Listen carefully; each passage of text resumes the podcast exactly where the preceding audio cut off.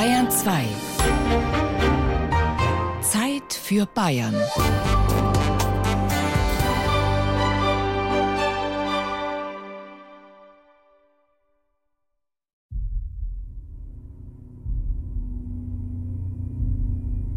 Ich bin eine alte Stadt. Meine Mauern sahen schon Barbarossa, Konrad und Albert der Große. Riemenschneiders Hände schufen hier die mildesten Madonnen von unvergänglicher Schönheit. Groß ist der Ruhm der Fürstbischöfe, der Alma Mater, glänzend die Fronten der Residenz. Mein Glockengeläut dröhnt bis zum Himmel.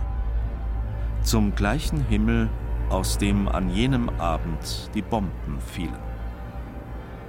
Die Würzburger Kirchenglocken, die der Schriftsteller Karl Hochmuth beschrieben hat, sie dröhnen noch immer. Und einmal im Jahr dröhnen sie alle gemeinsam und besonders eindringlich, wenn die Stadt jenem Abend gedenkt, an dem die Bomben fielen. Der Angriff am 16. März 1945 begann um 21.20 Uhr und endete um 21.40 Uhr. Der Untergang des alten Würzburg dauerte nur 20 Minuten.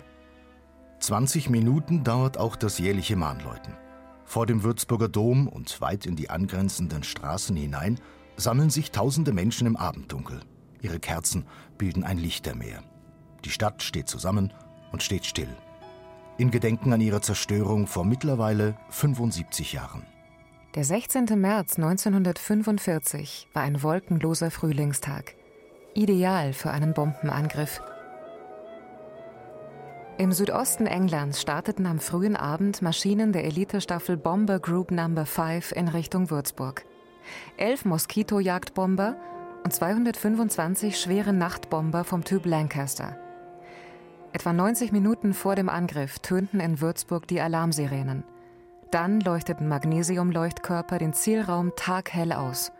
Die sogenannten Christbäume. Heute Nacht geht's los. Der Himmel ist voller Christbäume. Kurz darauf fielen fast 1000 Tonnen Bomben auf die Stadt. Da hörten wir dann auch schon die ersten Einschläge entfernt. Die kamen immer näher. Wir hörten die Luftminen über uns pfeifen. Und jemand sagte, wenn wir das Pfeifen hören, trifft es uns nicht. Dann sind die Einschläge immer näher gekommen. Meine Mutter hat gesagt, Kind, bet.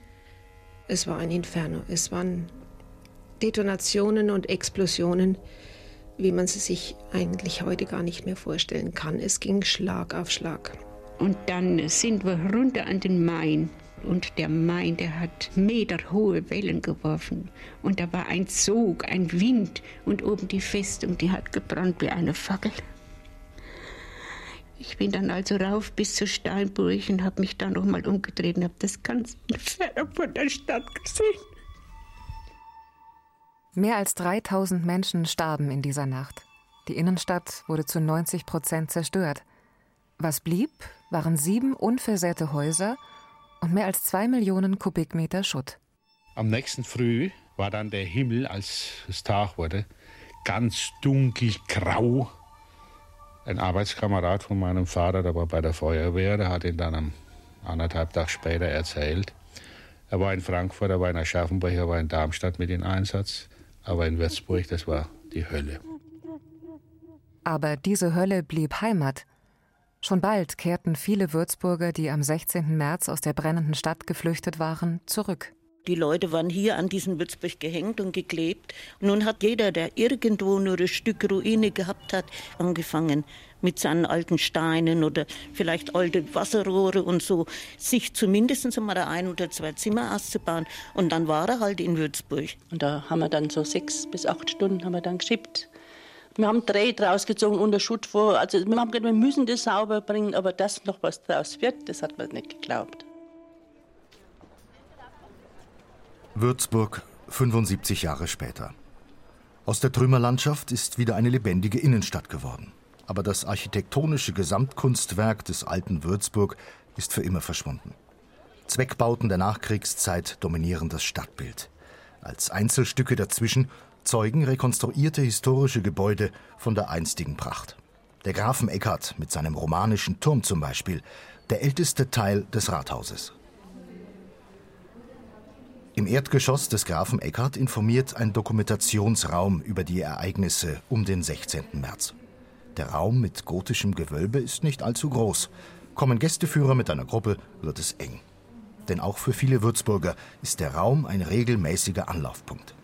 Tatsächlich, weil es mitten in der Stadt ist, gut zu erreichen, fast immer offen, also dass auch viele Leute einfach mal so reinschauen. Und zum anderen, es gibt keinen anderen Ort, um sich wirklich umfassend über diese Zeit, über die Ereignisse zu informieren. Wirklich umfassend informiert der Raum erst seit einer Umgestaltung im Jahr 2011. Ein Jahr zuvor hatte die Kulturwissenschaftlerin Bettina Kess im Auftrag der Stadt Würzburg mit dem Dialog Erinnerungskultur begonnen. Das Langzeitprojekt hat das Ziel, Formen und Orte des Erinnerns zu hinterfragen und zu erneuern. Orte wie den Dokumentationsraum im Grafen Eckhardt. Zuvor war dieser Raum ganz dunkel und es war sehr stark von der Atmosphäre und auch erst von den Texten auf die Zerstörung und auf die Bombenangriffe Bezug genommen. Diese Idee der Vorgeschichte, dass natürlich die Zerstörung Würzburgs nicht ohne den Nationalsozialismus zu denken ist, das kam kaum vor. Also das ist auch was tatsächlich, was in Würzburg offen erst seit zehn Jahren richtig diskutiert und auch in den Kontext gesetzt wird. Das ist tatsächlich eher eine jüngere Entwicklung. Texte und Bilder berichten über die Zerstörung durch die britischen Bomber und den mühsamen Wiederaufbau in der Nachkriegszeit. Aber die Tafeln sparen nun auch die Vorgeschichte nicht mehr aus. Das Treiben der Nationalsozialisten und die Bombenangriffe der deutschen Luftwaffe. Diese Erweiterung des Blickwinkels vollzog sich nicht ohne Widerstand. Im Würzburger Stadtrat wurde über Monate hinweg um die Gestaltung und Inhalte der Informationstafeln gerungen. Wo einfach nochmal alle Argumentationen ausgetauscht wurden und auch so diese Ideen aufeinander prallten. Also diese Idee des einseitigen Opferseins Würzburg als Opfer der Kriegszerstörung und das andere Würzburg, das sich auch der Schuld des Nationalsozialismus stellt und auch in den Kontext stellt die Ereignisse. Eine australische Besuchergruppe kommt herein und schart sich um das Herzstück des Dokumentationsraums, eine Vitrine mit einem dreidimensionalen Modell des völlig zerstörten Würzburg.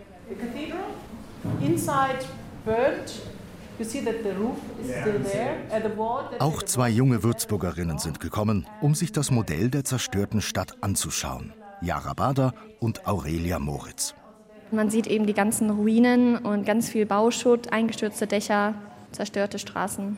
Echt erschreckend, dass es mal so aussah. Wenn man dann denkt, wie viele Menschen da ja gewohnt haben, natürlich, das ist auf jeden Fall beeindruckend. Oder beeindruckend ist vielleicht das falsche Wort. Erschreckend. Erschreckend eher zu sehen, dieses Modell. Gibt einem nochmal eine ganz andere Dimension. Beim Würzburger Dialog Erinnerungskultur kommen auch junge Stimmen zu Wort, sowie die beiden 18-Jährigen. Im Rahmen eines Projekts am Matthias-Grünewald-Gymnasium haben sich Aurelia und Jara mit der Zeit des Nationalsozialismus in Würzburg auseinandergesetzt. Fast zwei Jahre lang, gemeinsam mit zehn Mitschülerinnen und Mitschülern, unterstützt von der Stadt. Natürlich weiß man schon in Grundzügen Bescheid, aber vor allem so die lokalen Sachen, die wir ja behandelt haben, so in Würzburg, wo man lebt, das war uns vieles neu. Also man dachte am Anfang vielleicht so, Erinnerungskultur ist jetzt irgendwie ein bisschen langweilig und das interessiert uns doch gar nicht und es hat auch gar nichts mit der heutigen Zeit zu tun. Aber wenn man sich dann wirklich damit befasst, dann merkt man, also wie wichtig das Thema eigentlich auch heute noch ist, also auch für die Gegenwart noch und dass es wichtig ist, sich da auch mit zu befassen. Die Schüler haben in Archiven recherchiert, Experten getroffen und Gespräche mit Zeitzeugen aufgenommen. Zum Beispiel zum Bombenangriff vom 16. März 1945. Aus den Begegnungen sind verschiedene Hörstücke entstanden. Kapitel eines akustischen Geschichtsbuchs, das die Zeitzeugenberichte für junge Hörerinnen und Hörer aufbereitet. Mein Name ist Valentine Leopold, geborene Stahl. Ich habe gelernt, von frühester Jugend auf Augen aufzumachen und mit Ohren zu hören. Valentine Leopold war 16 Jahre alt, als Würzburg bombardiert wurde. Sie war ein Teenager wie Julie Heubeck, die zusammen mit einer Mitschülerin die inzwischen hochbetagte Zeitzeugin für das Schulprojekt interviewt hat. Sie hat uns erstmal einfach Tee gemacht und es war erst eine sehr lockere Stimmung, aber dann hat sie natürlich angefangen zu erzählen und es wurde immer bedrückender. Mein Vater, der kommt rein und sagt, heute ist Würzburg dran. Und das Flammenmeer war, das kann man nicht beschreiben viel emotionaler, als wenn man das in einem Geschichtsbuch liest. Und es zeigt eben, dass es wirklich da war. Und dann sagt er, ich hätte jetzt eine Aufgabe für dich. Ich habe gesagt, und was wäre das? Wir haben im Nachbarhaus ein paar Leiche gefunden. Und wir möchten wissen, wer das ist. Und da zeigte er mir eine Stelle auf der Straße mit so einem großen Tuch zugedeckt. Und da waren zwölf Leichen drunter. Und dann sagt er, meinst du kannst es? Und das kann ich sagen, geht mir heute noch nach. Denn die Leichen waren nicht verbrannt, die waren erstickt. Das ist was Furchtbares. Das hatte ich noch nie vorher, dass ich mit jemandem so darüber reden konnte. So einen tiefen Einblick in das Leben zu bekommen, es ist eine krasse Erfahrung, über die man berichten kann. Und es ist schade, dass es immer weniger Menschen gibt, die so direkt davon erzählen können. Und ich glaube, jeder, der noch die Möglichkeit hat, sollte mal das machen, dass er sich mit so einer Person unterhält. Das Schwinden der Zeitzeugen stellt die Erinnerungskultur vor Herausforderungen. Wer sorgt künftig dafür, dass die konkreten Schrecken der Vergangenheit nicht zu abstrakt werden, um für junge Menschen nachvollziehbar zu sein? Wie kann verhindert werden, dass Geschichte verschwimmt? Solche Fragen beschäftigen auch Würzburgs Oberbürgermeister Christian Schuchert. Und er versteht sie als Auftrag. Dass wir immer mehr Anstrengungen unternehmen müssen, um tiefer zu schürfen, diese individuellen Schicksale herauszuarbeiten. Neben dem kollektiven Gedächtnis ist gerade dieses individuelle Gedenken von besonderer Bedeutung, gerade dann, wenn ja die Erlebnisgeneration, die ja persönlich weitererzählen kann, gar nicht mehr da ist. Deswegen sind die einzelnen Namen am Denkmal des 16. März von so großer Bedeutung, weil da findet ja so mancher Würzburger auch seinen eigenen Familiennamen. Es sind vor allem eben die Einzelschicksale, die ergreifen und auch ein Überdenken der eigenen Position beflügeln kann. Das Denkmal des 16. März vor dem Würzburger Hauptfriedhof ist ein von Bäumen umsäumter Gedenkhain. Im Zentrum ist eine Metallplatte in den Boden eingelassen. Das Werk des Bildhauers Fried Heuler zeigt einen Mann, eine Frau und zwei Kinder, überlebensgroß in Todesstarre. Ein Ort, der die Kulturwissenschaftlerin Bettina Kess anrührt. Also wir stehen tatsächlich auf einem Massengrab. Man weiß zum Teil nicht ganz genau, wer hier eigentlich liegt. Sie sind namenlos bestattet worden in der Schnelle der Zeit. Man musste da eine Lösung finden. Es sind sicher viele Würzburger und Würzburgerinnen darunter, wahrscheinlich viele Frauen und Kinder, aber auch alle Menschen, die halt noch in der Stadt waren zu der Zeit. Das können auch Zwangsarbeiter gewesen sein, das können Flüchtlinge gewesen sein, die hier irgendwie durchkamen. Man weiß tatsächlich nicht genau, wer hier alles liegt. Die 1954 errichtete Gedenkstätte wurde vor drei Jahren umgestaltet. Behutsam und eindrücklich zugleich. Einige der etwa 3000 namenlos Bestatteten haben ihre Namen zurückbekommen, wenn diese nachzuforschen waren. 1563 Namen sind in Stelen aus Glas eingraviert.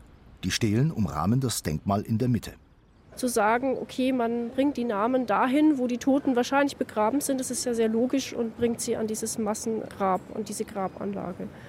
Und es ist was zu wissen, ja, da sind irgendwie Menschen meiner Familie gestorben, aber es ist was anderes zu wissen, wenn ich den konkreten Namen auch habe. Insofern ist das sehr, sehr wichtig, dass man sozusagen Namen hat zu den konkreten Personen. Das Gedenken an den Jahrestagen der Zerstörung Würzburgs beginnt immer hier, am Massengrab der Toten des 16. März. Menschen legen Frühlingsblumen nieder, der Oberbürgermeister spricht. Das ist Tradition geworden, aber kein starres Ritual. Das Erinnern gilt inzwischen allen Opfern von Krieg und Gewalt, und es stellt sich der deutschen Verantwortung. Die Zerstörung Würzburgs war keine schicksalhafte Fügung. Sie war das Ergebnis der menschenverachtenden Ideologie und verbrecherischen Politik des NS-Regimes, das nicht davor zurückgeschreckt hatte, über Millionen von Leichen zu gehen. Weg der Versöhnung heißt der Marsch, der sich im Anschluss an das jährliche Totengedenken am Massengrab in Bewegung setzt. Eine Station ist die Versöhnungsglocke, die Kupfer aus Kriegsgranaten enthält. Dort wird jetzt, am 75. Jahrestag der Zerstörung, Christopher Coxworth sprechen, der Bischof von Coventry. Die englische Stadt wurde am 14. November 1940 von deutschen Bombern zerstört. Auch die Kathedrale ging in Flammen auf. Schon beim Gedenken vor fünf Jahren war Christopher Coxworth als Friedensbotschafter in Würzburg. Wir müssen Gott dafür danken, dass Menschen den langen Weg der Versöhnung nach Kriegsende eingeschlagen haben. Frieden in Europa ist ein großes Geschenk. Die Würzburger Geschichtswerkstatt ist ein Kreis aus Historikern und stadtgeschichtlich interessierten Bürgern. Seit den 1990er Jahren organisiert die Geschichtswerkstatt Ausstellungen, veröffentlicht Broschüren und arbeitet unbequeme Themen auf. Ein aktuelles Beispiel ist das sogenannte Notgefängnis in der Würzburger Friesstraße. Das ehemalige Notgefängnis im Stadtteil Frauenland wurde 1942 von der Geheimen Staatspolizei eingerichtet. Weil das bisherige Gefängnis in der Ottostraße überfüllt war, installierte die Gestapo ein Ausweichquartier in der Friesstraße, umzäunt mit doppeltem Stacheldraht und mit Baracken für die Häftlinge. Und es waren dann dort die Fremdarbeiter und auch Kriegsgefangene eingesperrt, die sich in Würzburg etwas zu Schulden haben kommen lassen. Alexander Kraus von der Geschichtswerkstatt ist ein Experte für das Notgefängnis und die Schicksale der etwa 600 Inhaftierten. Die sind dort verhungert, sie sind an den Verletzungen gestorben, sie sind an Krankheiten gestorben, sie sind hingerichtet worden, aufgehängt worden. Es sind auch später nach dem Krieg in der Anatomie Leichen gefunden worden, die waren enthauptet. Und in dem Lager hat es also viele Tote gegeben. Viele Jahre war das Notgefängnis ein verdrängtes Kapitel der Stadtgeschichte. Mit seinen Forschungen setzt sich Alexander Kraus für eine Aufarbeitung ein. Und auch für die Schülerinnen und Schüler, die sich am Matthias-Grünewald-Gymnasium mit der NS-Zeit in Würzburg beschäftigt haben, war der Historiker ein wichtiger Ansprechpartner. André Masson. Verdacht auf Verhältnis mit einer Deutschen. Johann Mrotz. Fleischdiebstahl. Man wird wegen den willkürlichsten Dingen verhaftet. Wer nicht so denkt, wie die nationalsozialistische Ideologie vorgibt, wird aus dem Weg geräumt. Eines der Hörstücke, die im Rahmen des Projekts entstanden sind, thematisiert das Notgefängnis. Und der Bezug zu den Jugendlichen ist ein ganz direkter, denn das Gymnasium befindet sich auf dem Gelände, wo einst die Gefängnisbaracken standen und die Inhaftierten wegen nichtiger Vergehen dem Grauen ausgeliefert waren. Wir sind Schüler vom Matthias Grünewald Gymnasium da drüben und äh, wir wollten fragen, ob Sie wussten, dass hier mal ein Notgefängnis stand. Nee. Krass. Nein, das wussten wir nicht. Nee. Also schon erschreckend, wenn man weiß, dass es dann da ist, wenn man jeden Tag vorbeiläuft. Das weiß ich nicht. Ich wohne zwar seit äh, 1950 in Würzburg ungefähr, aber dass da ein Notgefängnis war, ist mir also nicht bekannt. Nach Jahrzehnten der Verdrängung sorgt seit 2019 auch ein Denkmal in der Friesstraße für Aufmerksamkeit. Eine begehbare Zelle aus grauen, übermannshohen Brettern.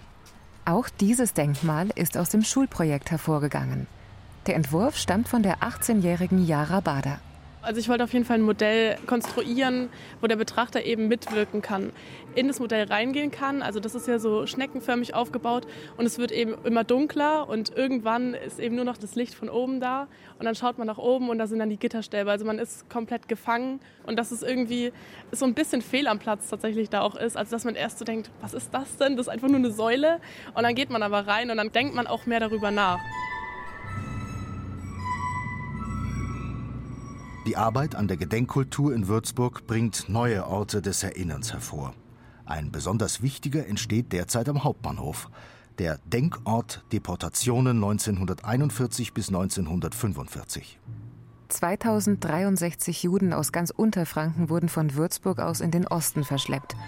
Vom Sammelpunkt an der Schrannenhalle mussten sie zum Güterbahnhof Aumühle marschieren, wo die Züge in die Vernichtungslager abfuhren. Nur 60 von ihnen überlebten den Holocaust. Es gibt ein historisches Foto von diesem Bahnhof Aumühle, sehr eindrucksvoll, wo man eigentlich die Menschen gar nicht mehr sieht, sondern in erster Linie die Züge und einen riesigen, riesigen Haufen Gepäckstücke von Koffern, von zusammengerollten Matratzen, von Körben. Wir wissen ja, dass die meisten mit diesen Gepäckstücken und mit ihrem Hab und Gut nichts mehr anfangen konnten, weil sie sofort oder in kurzer Zeit ermordet wurden. Also das finde ich sehr eindrücklich und diese Idee, diese Gepäckstücke aufzugreifen, finde ich sehr, sehr gut. Die Kulturwissenschaftlerin Bettina Kess begrüßt das Konzept für den neuen Denkort, das auf der beschriebenen Fotografie basiert. Auf einer Fläche von gut 200 Quadratmetern entstehen gerade Podeste für Koffer, Rucksäcke und Deckenbündel aus Metall. 109 Gepäckstücke für jede der 109 unterfränkischen Gemeinden, aus denen Juden deportiert wurden. Auch in diesen Gemeinden selbst wird jeweils ein Gepäckstück platziert und so überspannt das Denkmal die Region wie ein Netz. Dass der zentrale Denkort in Würzburg am Hauptbahnhof entsteht und nicht am Güterbahnhof Aumühle, ist bautechnischen Hindernissen geschuldet. Aber für Oberbürgermeister Christian Schuchert ist der Standort keine Notlösung. Gerade an prominenter, zentraler Innenstadtlage, an diese Katastrophe des 20. Jahrhunderts zu erinnern, an dieses Versagen eines ganzen Landes und auch einer Stadtgesellschaft, das steht uns gut an. Und wir brauchen solche klaren Zeichen, um die Fragen der Gegenwart und der Zukunft auch angehen zu können. Weil es für uns ein Stück weit auch Orientierung sein muss, gerade mit dem Zweiten Weltkrieg, der ja seinen Ausgangspunkt auch genommen hat in der Diskriminierung, in der Verfolgung von Minderheiten. Und deswegen ist dieses Gedenken eben als zukunftsorientiertes Handeln und auch als Protest, als Mahnung von so elementarer Bedeutung.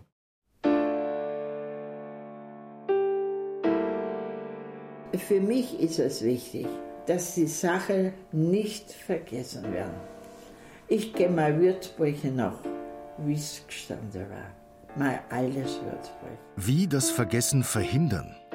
Wie die Erinnerung wachhalten in einer Zeit, in der wieder eine Schlussstrich-Mentalität um sich greift, auf offener politischer Bühne und in den Filterblasen sozialer Netzwerke. Erschreckend viele Kommentare, warum soll man denn erinnern? Ich erinnere mich nur an Leute, die mir was bedeutet haben. Diese Schuldkultur nervt. Ich finde es erschreckend, wie das schon so langsam in Vergessenheit gerät. Man kann nicht genug erinnern. Vielleicht kann das eine Antwort sein. Nicht aufhören damit. Nicht aufhören zu erinnern, zu mahnen und zu versöhnen. Und vielleicht ist dieses Signal das Entscheidende, das vom Gedenken an die Zerstörung Würzburgs ausgeht dass die Alten nicht alleine zusammenstehen, wenn die Würzburger jenem Abend gedenken, an dem die Bomben fielen, sondern gemeinsam mit jungen Menschen wie Juli, Jara und Aurelia. Also der Denkansatz, das ist lange her, das interessiert uns jetzt nicht mehr ist ziemlich falsch, weil man muss auf jeden Fall aus den Fehlern von der Gesellschaft lernen und eben versuchen, so etwas Schreckliches zu verhindern. Und deshalb finde ich es wichtig, auch die junge Generation, also die Zukunft, darüber zu informieren, wie schrecklich das eigentlich ist und dass sowas nie wieder vorkommen darf und dass es auf jeden Fall keinen dritten Weltkrieg geben darf, weil einfach die Folgen so fatal waren. Mein Glockengeläut dröhnt bis zum Himmel, zum gleichen Himmel, aus dem an jenem Abend die Bomben fielen. Und noch immer strömt der Main durch die Brücken, trutzt die Festung, prangen die Weinberge, duldet der Grafen Eckart das Treiben in den Straßen. Ich vergoß Tränen und lachte. Ich lache noch immer. Ich bin eine junge Stadt mit tausend Träumen.